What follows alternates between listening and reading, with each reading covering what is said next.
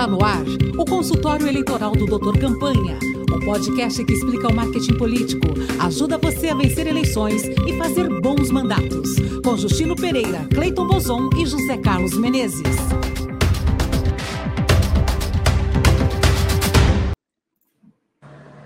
Olá, eu sou Justino Pereira e estamos estreando mais um episódio do Doutor Campanha, como sempre estreando aqui pela nossa querida Rádio Brasil Atual 98.9, a rádio que conta o que as outras não contam. Tudo bem, Cleiton Bozon? Tudo bem, Justino? Tudo bem, Menezes? Tudo bem, ouvintes da nossa Rádio Brasil Atual? Tudo bem, José Carlos Menezes? Tudo, Justino, Cleiton, queridos ouvintes da Rádio Brasil Atual. E como sempre, o nosso programa, o nosso podcast tem o apoio da consultoria política e dos cursos e treinamentos do Doutor Campanha. Você vai lá no nosso site doutorcampanha.com.br e vê os serviços que a gente faz do, no mundo do marketing político. E chega de conversa, vamos conver começar. É, Cleiton Bozon, em que, que o nosso pessoal deve prestar atenção essa semana? Preste atenção. Então, Justino, mais uma vez o Telegram. O Telegram e as confusões que o Telegram ele arruma para si e para os demais. Então, o que acontece? O Telegram ele tinha que cumprir uma série de. Uma série de. Ele foi colocado, foi tirado do ar. Aí ele se comprometeu a ter um endereço da, da empresa aqui no Brasil, se comprometeu a políticas né, de combate a fake news é, dentro da, da sua plataforma, é, se comprometeu a uma série de, de regras, criar uma série de, de regras para que, que se, se tivesse um mínimo de civilidade ali dentro da plataforma, e até agora ele não, não cumpriu, ele disse que ia cumprir todas as exigências, mas não cumpriu todas as exigências, e tanto ele quanto o Signal, que é outro, outro, outra plataforma de mensageria, agora estão na mira do, do, do Supremo Tribunal é, Federal. São, Quais são as exigências do Supremo em relação ao Telegram e a esse Signal? São várias exigências, mas para a gente resumir, para não ficar fazendo uma lista, né? Primeiro é criar, criar um protocolo, criar um conjunto de regras que o Facebook e o Google, por exemplo, não tinham um conjunto de regras para dizer, olha, isso pode acontecer aqui, isso não pode acontecer aqui. Então, essa regra tem que ser clara para que, para que, por exemplo, se alguém quiser processar a, a, alguém, a alguém que botou um conteúdo que é uma fake news ou um conteúdo agressivo, ele conhece essa regra, eu posso processar, eu posso denunciar aqui na plataforma, isso será retirado. Então, isso é um, isso é um, é um, é um ponto. O outro é o combate à fake news, que uma coisa é você ter regras, outra coisa é o combate à fake news, que é o que o, o, o Meta, né, que hoje é o Facebook e o Google tem. Então, é reconhecido reconhecido que é uma fake news sobre a pandemia ou outra coisa, a própria plataforma já retira o conteúdo sem ter que ser feita nenhuma denúncia, né? Isso é, essa é a segunda, digamos, segunda da grande regra. E a terceira grande regra é que tem um escritório no Brasil que você possa, né, né se precisar intimar, se precisar pedir informações. Inclusive, Cleiton Bozon, se o Telegram tivesse escritório no Brasil, não precisava o filho do presidente acompanhar o pai até Moscou para fazer uma visita à empresa. Foi isso que houve, Zé Carlos Menezes. Está dizendo, tá dizendo que ele foi lá para Moscou para acertar com o Telegram, que é uma empresa russa. Como é que vai ser o jogo nas eleições?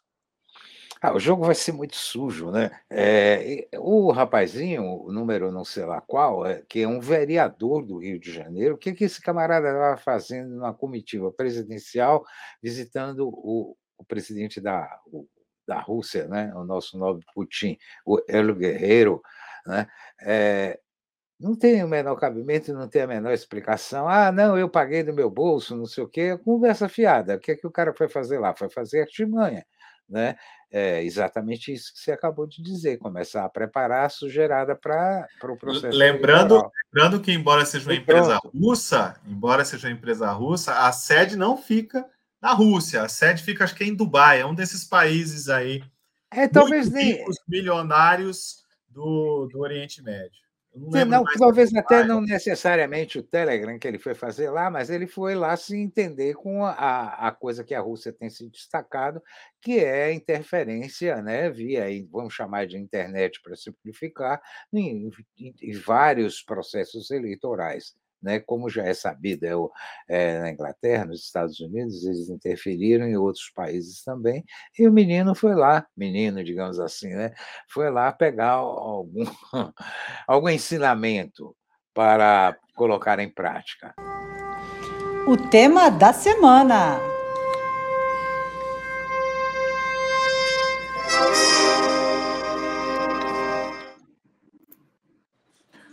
Qual é o tema da semana, Justino? Bem, ouvintes, Cleiton e Menezes, o nosso convidado de hoje é o doutor José Carlos Maruoca, médico, que já esteve com a gente aqui em momentos passados, ajudando a gente a entender o momento em que vivemos em relação à pandemia. E a gente convidou o doutor Maruoca porque está acontecendo uma situação muito estranha no Brasil pelo menos para a gente aqui do, do Doutor Campanha, é estranha. É, a gente tá, vê governos pelo Brasil inteiro é, liberando as pessoas a usar máscara, é, em várias situações, inclusive em locais fechados. E o, o que a gente quer saber, doutor Maruoca, seja bem-vindo, é acabou a pandemia? Em que momento nós estamos, doutor, para os governos se sentirem à vontade de dispensar o uso de máscara? Olá, Justino. Olá, Cleiton, Menezes. Mais uma vez é um prazer estar aqui conversando com vocês, falando sobre saúde, saúde no Brasil e no mundo. É, primeiramente, Justino, acho que a gente precisa entender que a pandemia não acabou. O que acabou foi o número de pessoas que morrem do Covid graças à vacinação. Mas o vírus continua circulando. Outros países ainda mantêm restrições principalmente países que fazem testagem. No Brasil, a gente não faz testagem, não, não sabe que bicho que está aqui, qual variante que nós temos. Então fica difícil falar em saúde pública. E o uso da máscara é um tratamento de saúde pública, assim como a vacina é um tratamento de saúde pública. A pessoa toma uma vacina para proteger a população, não para ela se proteger. O uso da máscara é para proteger a população, não para ela se proteger. Não é igual câncer. Câncer não transmite. Covid se transmite. E você pode levar essa contaminação para um ente da sua família. Um, uma pessoa que tem um, uma deficiência, uma pessoa idosa, as crianças circulam, pegam a doença, levam para casa, a pessoa se infecta, vai para uma forma grave e leva a óbito. O que nós estamos tendo aqui no Brasil é número, diminuição do número de óbitos. Não quer dizer que o vírus não está circulando. Então, doutor, na sua opinião, as pessoas devem continuar usando máscara, é isso? Lógico, lógico, principalmente se você ama a sua família, se tem um, a sua mãe que mora com você, uma pessoa idosa, se tem uma pessoa com algum problema, ou mesmo que você não tenha ninguém.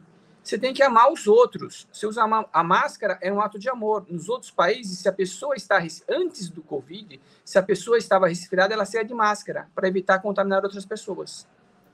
Gente, mas eu tenho aí uma pergunta para o Maruoca, que também entende bastante de gestão pública e de política, e para Menezes Justino. Por que essa obsessão dos governos de suspender a máscara, mesmo em espaços fechados, gente? Cinema, shows, teatros, lugares em que as pessoas vão ficar, avião, em que as pessoas vão ficar aglomeradas. Para que suspender? Por que essa implicância com a máscara? Eu fico, fico pensando Isso aí é a, nisso sensação de segurança. No começo da pandemia, falaram que era uma gripezinha. E olha quantas pessoas morreram. É uma falsa sensação de segurança. É não ouvir a ciência.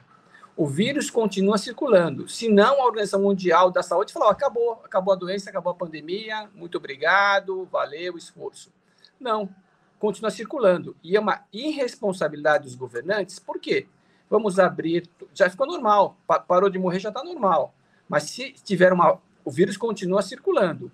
Se tiver uma variante que for, como a Delta, extremamente contagiosa, extremamente letal, mesmo com a vacinação, muitas pessoas irão a óbito. Então, é uma precaução, é um tratamento de saúde pública, manter o uso de máscara. É que alguns governantes querem mostrar que voltou tudo ao normal, que a economia voltou ao normal, vamos, vamos trabalhar, isso aqui não existe mais. Na China, tem cidades que estão fechadas para evitar. Xangai, Xangai está fechada evitar. É um lugar pequenininho, né? É pequenininho, sabe? Então, é que as pessoas só veem o próprio umbigo e ficam le... vendo, assistindo fake news. Acredite na ciência. Muito bem, obrigado, doutor Maruoca. Este foi o nosso tema da semana. Obrigado, Maruoca. Um abraço. Muito obrigado. Obrigado, doutor Maruoca. Eu agradeço. Muito obrigado pela atenção. E agora, Justino, o que, é que vem na sequência para os nossos ouvintes? É, agora, queridos ouvintes e Cleiton Boson, o Menezes vai abrir, abrir a mochila dele, né? Ele tem uma mochila. Vai abrir a mochila. Mochila cheia de. Cada um de nós agora tem que chegar perante o povo brasileiro e abrir a sua mochila. Cada um tem que mostrar o que tem dentro dessa mochila. Provérbios da política. Os ditados que estão na boca do povo. O que é que está na boca do povo hoje, ô, Menezes? É, não está exatamente na boca do povo, mas é um bom conselho das antigas, do tempo que o telefone era aquela coisa né, é, de plástico enorme e tal, que o bom e sabido Tancredo Neves né, dizia o seguinte: no telefone, não se fala nada de importante, principalmente assuntos políticos. Ele chegava ao exagero de dizer que no telefone você não marcava nem reunião. Ele dizia que, inclusive, que quando ele marcava a reunião, ele não ia né, por telefone. Isso é uma coisa que ah, os políticos atuais precisam prestar atenção, porque o, o telefone já não é mais aquele, mas muito pior, né? Nós temos os smartphones capazes de fazer as maiores artimanhas, gravar etc. E um belo exemplo recente é aqueles pilantras que estavam assaltando lá o Ministério da Educação, roubando descaradamente dinheiro do povo e não tiveram nem o cuidado né, de evitar de serem gravados. Estavam lá, ah, dá uma Bíblia aí, 15 mil para cá, 15 mil para lá. Bom, eu não estou não tô me referindo exatamente a quem faz bandalheira, né? mas é, atenção, políticos, tome cuidado com os smartphones, com os telefones, não falem coisas que não devem ser faladas quando estiverem na presença de um desses aparelhos. Né? Evitem isso, sigam o conselho do, do bom e esperto. Ô, ô Menezes, né? no caso desse escândalo da educação, tem alguns momentos que, que, que é pior do que isso, que ou aconteceu um negócio que não é nem que você foi gravado no seu telefone, não sei se você prestou atenção. O brasileiro tem muita mania de trocar áudio. Então a pessoa se gravou, porque ela mandou. Foram áudios trocados em muitas dessas Céu. Áudios trocados. Fala, falando é. mais do que no telefone, né? falando... Olha, o, o, o, como diria o Tancredo, ou como diria o padrinho aqui do nosso quadro é, ditos da política, o, o, o, o saudoso Leonel Brizola, os malandros perderam a compostura de vez, né? Quer não, dizer que não, Bíblia virou sinônimo então, que agora é na barra na barra de ouro. Bom, esperamos que o Congresso o Supremo vão para cima desses pastores corruptos, né? Que parece que não são poucos. Então, em Brasília. Sujando a barra, inclusive, dos evangélicos. Ouremos, ouremos, né, Justino? Né? Ouremos. Uma ladroeira, assim, das é, mais vagabundas, né? Eu, eu imagino, eu imagino que, que vai ter uma CPI dos pastores corruptos, né? Acho que isso já está rolando por Brasília, e aí, na semana que vem, quando o nosso correspondente em Brasília, Alencar Santana, voltar, vamos perguntar isso para ele, né? Porque vamos, 99% vamos, evangélicos são pessoas corretas, né? Mas tem aí. Sim. Ó, segue, segue, segue uma sugestão. Se tiver alguma operação da PF, podia se chamar Operação Josué. Olha que nome bom. Coitada da Bíblia. Nunca foi tão enxovalhada. Como é, é o nome? Operação Josué. Josué, por causa que Josué que derrubou as muralhas de Jericó com suas trombetas. Lembra dessa passagem? ah, boa, Josué. Boa, boa. O coitado do Josué ia soprar a trombeta, que... que é um inferno atualmente. Enfim, ouremos. Bem, até mais, até a semana que vem. Até mais. Abraço tchau, a gente. todos. Tchau, tchau.